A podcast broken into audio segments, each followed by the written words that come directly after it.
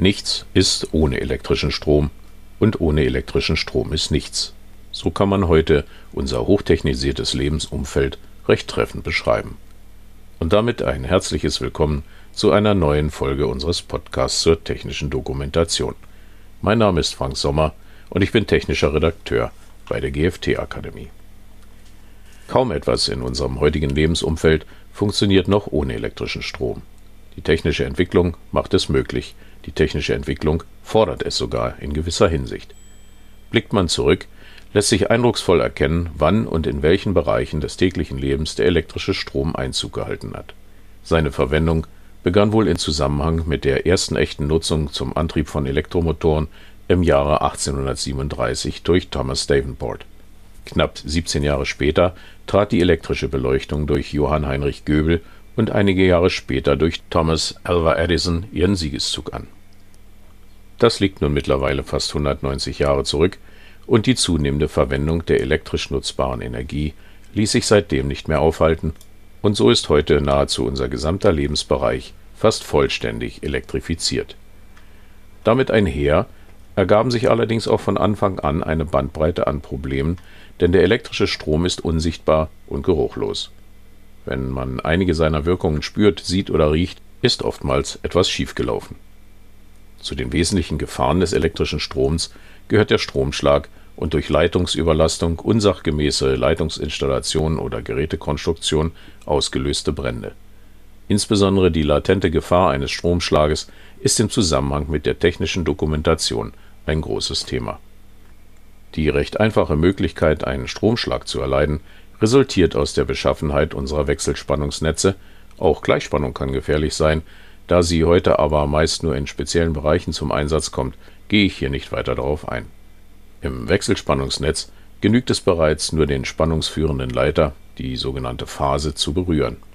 Findet dann über den Körper eine Ableitung des Stromes gegen das Erdpotential statt, zum Beispiel die andere Hand berührt einen Wasserhahn oder man steht auf leitfähigem Untergrund, fließt der elektrische Strom durch den Körper und richtet, je nach Einwirkungsdauer, Spannungs- und Stromhöhe, Schäden an, die oftmals bis zum Tod führen. Diese Beschreibung ist sehr allgemein, aber ich möchte Sie hier nicht mit technischen Details überfrachten. Dennoch empfehle ich dringend, sich mit diesem Thema einmal intensiv auseinanderzusetzen. Entsprechende Informationen finden Sie beispielsweise bei den Berufsgenossenschaften zum kostenlosen Download. So ist es kein Wunder, dass recht bald eine Vielzahl von Vorschriften, Normen und Gesetzen erlassen wurden, die sich mit der Gefährdung durch den elektrischen Strom beschäftigen und Anforderungen stellen, wie sich diese minimieren oder vermeiden lassen. Eine der in der technischen Redaktion wohl meist bekanntesten ist die horizontal wirkende, also produktunabhängige Niederspannungsrichtlinie 2014-35 EU, auch Low Voltage Directive LVD genannt. Sie ist Voraussetzung dafür, dass elektrotechnische Produkte in Verkehr gebracht werden dürfen, allerdings greifen hier meist noch weitere Anforderungen, wie sie sich beispielsweise aus der Verordnung zur Beschränkung der Verwendung gefährlicher Rohstoffe in Elektro- und Elektronikgeräten, kurz Elektrostoffverordnung, als Umsetzung der RoHS-Richtlinie 2011/65 EU oder dem Elektro- und Elektronikgerätegesetz, kurz ElektroG, als Umsetzung der WEEE-Richtlinie 2012 19 EU ergeben. Wichtig, sprechen wir über elektrische Produkte und die Niederspannungsrichtlinie, müssen wir immer auch die EMV-Richtlinie 2014-30 EU mit ins Boot holen, denn elektrotechnische Geräte und elektromagnetische Verträglichkeit sind eng miteinander verbundene Themen. Hinsichtlich der EMV-Richtlinie verweise ich auf meine zweiteilige Podcast-Reihe. Die Links habe ich in den Shownotes hinterlegt. Ebenfalls wichtig, die EMV-Richtlinie wie auch die Niederspannungsrichtlinie sind horizontale Vorschriften. Möglicherweise können für ein Produkt aber produktspezifische Vorschriften zu beachten sein. Hier ist dann die Anwendung der EMV-Richtlinie und gegebenenfalls der Niederspannungsrichtlinie nicht erlaubt. Und nochmal wichtig, soll ein elektrotechnisches Produkt weltweit angeboten werden, darf man sich nicht auf die vorgenannten Vorschriften alleine verlassen, denn Länder wie beispielsweise die USA, Kanada, Japan oder China können Anforderungen stellen, die hiervon deutlich abweichen. Gründe hierfür können beispielsweise die teilweise völlig anderen Netzsysteme in den Ländern sein. So beträgt beispielsweise die Netzspannung in Japan nur 100 Volt, wobei die Netzfrequenz nicht für ganz Japan einheitlich ist. Sie beträgt in Ostjapan wie bei uns 50 Hertz, in Westjapan hingegen 60 Hertz.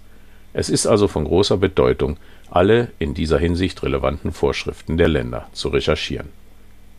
Die Niederspannungsrichtlinie gilt für alle elektrischen Betriebsmittel, die in einem Bereich zwischen 50 Volt und 1000 Volt Wechselspannung oder zwischen 75 Volt und 1500 Volt Gleichspannung betrieben werden. Ausnahmen hiervon sind in Anhang 2 aufgeführt, der aktuelle Stand hinsichtlich dieser Ausnahmen sollte regelmäßig überprüft werden.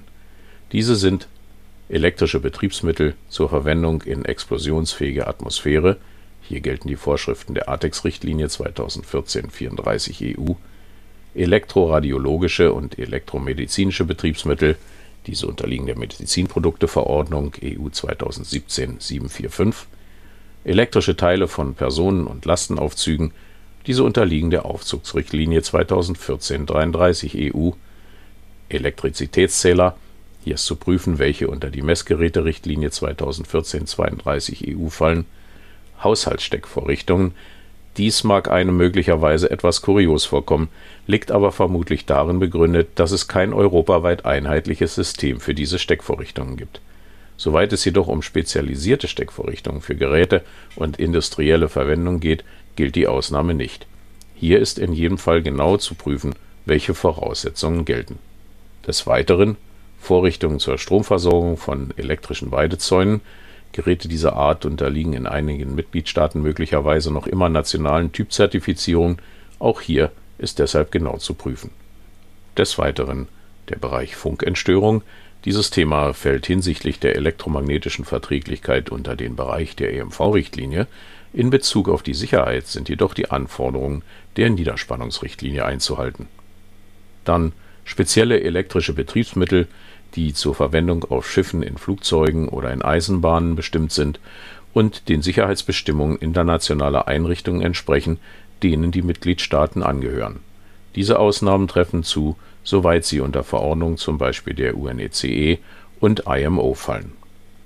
Und nicht zuletzt die kunden- und anwendungsspezifisch angefertigten Erprobungsmodule, die von Fachleuten ausschließlich in Forschungs- und Entwicklungseinrichtungen für ebensolche Zwecke verwendet werden was ist das Ziel der Niederspannungsrichtlinie?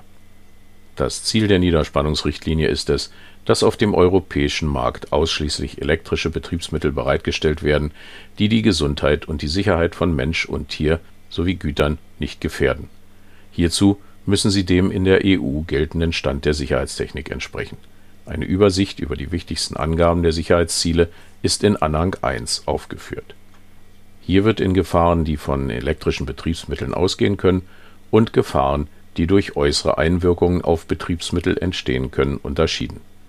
Hinsichtlich der Gefahren, die von den elektrischen Betriebsmitteln ausgehen können (gemäß Punkt 2 in Anhang 1), sind die technischen Maßnahmen so zu wählen, dass Verletzungen und Schäden durch direkte oder indirekte Berührungen verhindert werden zwar wird dieser Punkt nicht weiter ausgeführt, ich vermute jedoch, dass es sich sowohl auf alle im Normalbetrieb spannungsführenden Teile als auch beispielsweise elektrisch leitende Gehäuseteile bezieht, die im Fehlerfall Spannung führen könnten.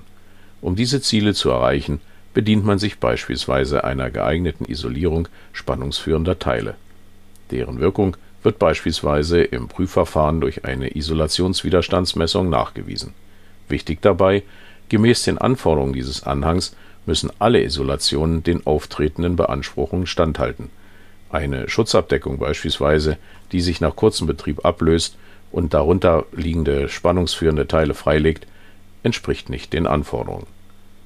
Des Weiteren dürfen keine Gefährdungen durch Temperaturen, Lichtbogen oder Strahlungen ausgehen.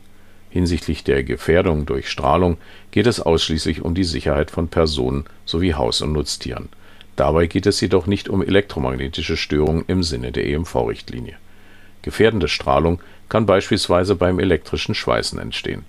Die sehr hohen Anteile an ultravioletter Strahlung können sonnenbrandähnliche Symptome auf der Haut oder gar Schädigung der Augen hervorrufen. Ein anderes Beispiel ist die Strahlung, welche beim Betrieb von Röntgenanlagen entsteht. Hierbei gelten allerdings weitaus spezifischere Vorschriften. Es geht aber in Punkt 2 nicht nur um die Gefahren, die direkt aus dem elektrischen Strom resultieren, sondern auch darum, dass Zitat Menschen, Haus- und Nutztiere und Güter angemessen von nicht-elektrischen Gefahren geschützt werden, die erfahrungsgemäß von elektrischen Betriebsmitteln ausgehen. Hierunter fallen vermutlich Gefahren durch beispielsweise sich bewegende Teile wie Messer oder Bohrfutter. Punkt 3, also Gefahren, die durch äußere Einwirkungen auf Betriebsmittel entstehen können, fordert im Wesentlichen, dass die elektrischen Betriebsmittel so beschaffen sein müssen, dass sie allen mechanischen und nichtmechanischen Beanspruchungen und Einwirkungen so standhalten, dass vom Betriebsmittel keine Gefahren ausgehen. Hiermit ist beispielsweise gemeint, dass das Gehäuse des Betriebsmittels so beschaffen sein muss, dass es allen mechanischen Einflüssen standhält. Daher werden wohl an ein Gehäuse für eine Handbohrmaschine zum Einsatz auf Baustellen andere Anforderungen gestellt als an ein Gehäuse für einen Haarföhn. Hinsichtlich der nichtmechanischen Einflüsse muss das Gehäuse das Innenleben des Betriebsmittels aber auch vor eindringender Feuchtigkeit wie Regen oder Staub, Metallspänen usw. schützen. In diesem Zusammenhang begegnet einem sehr schnell die sogenannte IP-Schutzart. IP steht für Ingress Protection, also Schutz gegen Eindringen, und steht in direkter Verbindung zur DIN N 60529. Und auch gegen Überlastung sind geeignete Schutzmaßnahmen zu ergreifen. Zu einer Überlastung kann es beispielsweise kommen, wenn der Leiterquerschnitt der Zuleitung nicht in technisch korrektem Verhältnis zum Strombedarf des elektrischen Betriebsmittels steht dies kann im Betrieb dann schnell zur unzulässigen Erwärmung der Gerätezuleitung und in der Folge zu Kurzschluss, Brand und Stromschlaggefahr führen. Halten wir also fest: Die Niederspannungsrichtlinie 2014/35/EU e ist eine horizontal wirkende Richtlinie. Sie ist Voraussetzung dafür, dass elektrotechnische Produkte in der EU überhaupt erst in Verkehr gebracht werden dürfen. Die Niederspannungsrichtlinie gilt für alle elektrischen Betriebsmittel die in einem Bereich zwischen 50 Volt und 1000 Volt Wechselspannung oder zwischen 75 Volt und 1500 Volt Gleichspannung betrieben werden. Ausnahmen hiervon sind in Anhang 2 aufgeführt.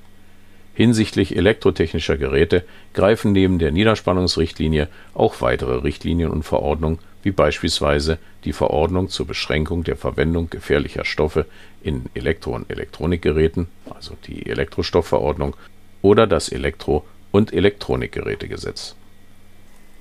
Und damit sind wir am Ende unserer heutigen Folge. Wenn Ihnen diese gefallen hat, dann lassen Sie uns doch ein Abo da. Klicken Sie hierzu auf die Schaltfläche Abonnieren unter dem Player-Bedienfeld.